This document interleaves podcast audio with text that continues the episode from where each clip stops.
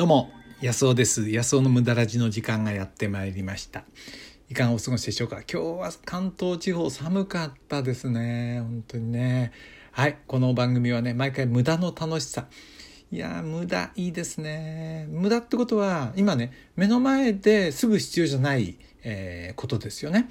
無駄っていうのは。今生き死にかかるようなことだったりとか今すごくね目の前で必要とされてることじゃないことが大事だよっていうことですよね。ある人の言葉でそのすぐ役に立つことはねすぐ役に立つことはすぐ役に立たなくなるっていうね、まあ、有名な言葉がありますけど。誰だっけ？慶応大学のなんか、えー、なんかなんかなんだっけな？誰だったか忘れちゃいましたけど。まさにそうなんですよね。戦時中にあのー、あれ？東工大学だった？東工大だ。確か東工大。東京工業大学のね総長だったかな。その軍部があのすぐにね役立つ人材を育てろというふうにね戦争に間に合うようにって言ったんだけどまあそれはしょうがないですよね戦争状態だったらね。でもいやすぐ役に立つ人間はすぐ役に立たなくなるんだというふうに言ってたって言うんですよね。まさにねもうまさに我が家を得たりっていう感じですよね。無駄らじのね。ということで無駄のえー、あ価値ねそれを伝えようっていうね非常にその普通の流れとは違うあのねテイストを持った番組でございます。まあそういうものが好きな人是非聞いてください。今日はねまあちょっとね真面目な話だな無駄とインテリジェンスの関係ってことでお話したいと思います。どうぞお付き合いください。そうインテリジェンスって聞いたことありますかね？あの例えばアメリカの中央情報局っていうのはセントラル・インテリジェンス・エージェンシー CIA ですよね。でインテリジェンスって情報ですけど情報っていうとインフォメーションって言葉があるじゃないですかで似てますよね情報ってね。でもあれ CIA は、えー、中央インテね、 Central Information Agency じゃないんだよね。イン Intelligence Agency なんですよ。でインテリジェンスって何かというと、まああのえー、情報をなあのちゃんと判断して分析したものですよねこれが情報あのインテリジェンスですよね情報をそのまま受け取ったのはこれただの生のインインフォメーションでねそれを分析して、えー、ちゃんとねあのそれを分析してえ、得た情報ですね。これがインテリジェンスですよ。だからこれすごい価値があるわけですね。情報っていうのは垂れ流しで今情報だらけですからね。世の中ね。情報にあふれてるわけで情報化社会ってあまりにも過度な情報が今インターネットってものができたことによってね何でも来てるわけで。だから学校教育もねその今までは情報を、与えるっていうことが、結構目的でしたけども今度はそういう分析する力がね問われてるんじゃないかなと思うんですね。そこでこそ無駄の活躍する場面なわけですよね。ちょっと例を挙げてみたいと思うんですけど例えばじゃああの地球温暖化ねがその温室効果ガス、まあ、二酸化炭素を中心とした温室効果ガスによって温暖化をもたらすんじゃないかっていう情報があったとするじゃないですか。それをテレビが流してた。これただの情報ですよね。えー、仮説ですよね、えー、必ず温暖化するかどうか分かんないわけですから、まあ、そういう情報があったとしますね。で、えー、それがあったとしてですねだけど分析するとどうだろうかっていうとじゃあ二酸化炭素っていうのは空気中の何パーセントぐらい占めてるんだろうかってちょっと考えてみてねそうすると0.04%つまり今大気中の10万分の4が二酸化炭素なんですよ。で10万分の4っていうね気体が果たしてねあの倍に増えたと言って大気が大きく変動するほど気候が変動すること気候変動をもたらすほど影響あるんだろうかっていうふうに、まあ、考えられるわけですよね。こういうことをインテリジェンスっていうわけです。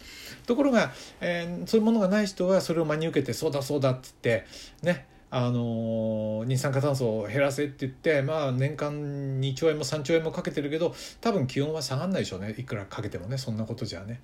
それよりは毎回僕が言ってるようにその火山でも噴火して、えー、そのねあの噴火ガスが大気を覆ればすぐ温度とか下がっちゃう。1度とかね下がっちゃうわけですから。そうすると寒冷化の心配とかがすごくあるんでまあそんな温暖化ガスの影響なんかよりよっぽど大きいんじゃないかなと思うんですけどあるいは太陽の黒点活動なんかによってね寒冷化っていうのはすごいですよね。だからもし1度2度温度が下がっちゃったらえーと、カナダのね穀倉地帯のその小麦が取れなくなったりするでしょすぐねそうするともう世界の飢饉とかってことにつながりかねないですもんねだから一概にはあえて流してるけど本当かどうかは分からないななんていうことを見る目がそういうインテリジェンスっていうわけですよ。インテリジェンス持たないともうなんとか情報を流す人の思い通りっていうかねなんだかかんでもこうですよね。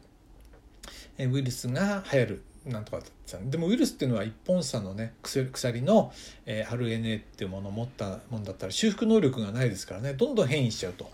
で変異しちゃうから、えー、となんかそれに対するねあの抗体を作って体に作らせてもまた変異しちゃうから次の抗体作んなきゃいけないから、まあ、ワクチンというのはなかなか効かないだろうななんて考える力をインテリジェンスっていうわけですよね。別に専門で勉強してなくても考える力。だから普段からあの役に立たないそういうことをちょっと知っとく必要があるんですよ。そうしないとすぐ騙されちゃうっていうかね。そのためには自然科学ですよね。だいたいざっくりいつも、えー、軽くね勉強しとくといいのは自然科学でしょ？あと歴史ね。歴史はすごいですよね。今僕あの世界史のあの本読んでるんですけどね。オーディオで世界史の本読んでますけどローマ史ってすごいですよね。ローマ時代ってものすごく長いから栄枯盛衰もいろんな人間の模様が全部描かれてるんでものすごく勉強になるっていうか今にも使えるようなもんですよね。でそういうの知ってると人間が間違ってたことをねあの繰り返さなくていいわけで。えー、まあ賢い人はね自分で経験しなくても他人の経験から学ぶことができればいいわけですもんね。まあ、そういうふうに歴史それから自然科学ね、その辺はねやっぱり見とかないとねあと言語ちょっと言葉、まあ、自分の母国語でもいいから、えー、言葉の意味だとかね、えー、あとはまあできればもう一つぐらい外国語ができるとかねそうやってやってうんやんないとなんかね適当に流された情報に振り回されちゃいますよね。うん、あそういうふうに思うわけです。それがねだから僕ね無駄っていうこと。今すぐ役に立つんじゃないんだけど。だって自然科学を勉強しても何のすぐにも役に立たないでしょ。うね。立たないですよね。話全然違いますけど今ローマの勉強しててね。ローマって紀元前ですでにあの何アピア街道ってローマから出てる道があるじゃないですか。ね、あれがねあの距離がね総距総延長が8万キロあったんですって。8万キロっていうと分かります？自然科学知ってると分かりますよね。地球って一回りあの4万キロくらいでしょ？だから地球二回りぐらいも道があったっていうんですからねすっごくそのね文化が栄えてたらしいですよね。ただし弱点だったのは奴隷制度があるから奴隷が何でもやってくれるんであの科学なんていうかな技術があんまり進歩しなかったらしいですよね。自動化された機械を作ろうとか思わなくても。あのねテロマエロマでやってるようにねあの なんか人がやってくれるみたいなね感じだったらしいんですけどね。まあそんな感じなんです。だからやっぱりねインテリジェンスを持たないと情報化社会でとんでもない間違いしちゃうような気がしますよね。なんかテレビでちょっと流れたことを全部真に受けちゃって。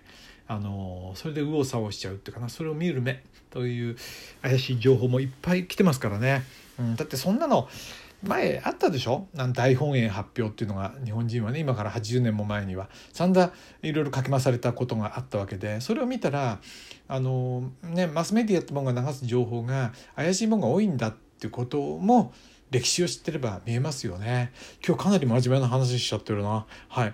無駄、あのね、役に立つ無駄らじになっちゃってますね。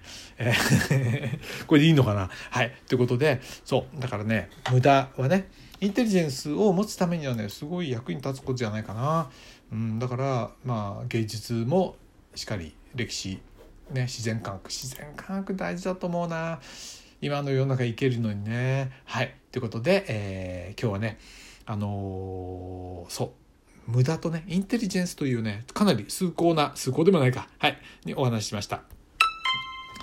はい。ということで、えー、今日もね、無駄ラジオお付き合いいただいてありがとうございます。ぜひね、メッセージ待ってます。こんな話してほしいなんてね、いうのがあったら、あの、こんなことについてどう思うの？安尾さんどう思うの？なんてことをね、メッセージください。私、小川康夫が、あの、お答えいたします。はい。今日の無駄ラジいかがでしたでしょうか？私はね、自己変革アドバイザー。自分で間違えちゃいけない、自分自己変革アドバイザーとしてユーデミーでね、あのー、いろんなオンラインコースを作ってます、まあ、私のこの無駄ラジのね、あのー、詳細欄にも、あのー、URL が貼ってありますので、ね、ぜひそちらの方もご覧ください。今日も無駄ラジ聞いていただいてありがとうございました。どうも。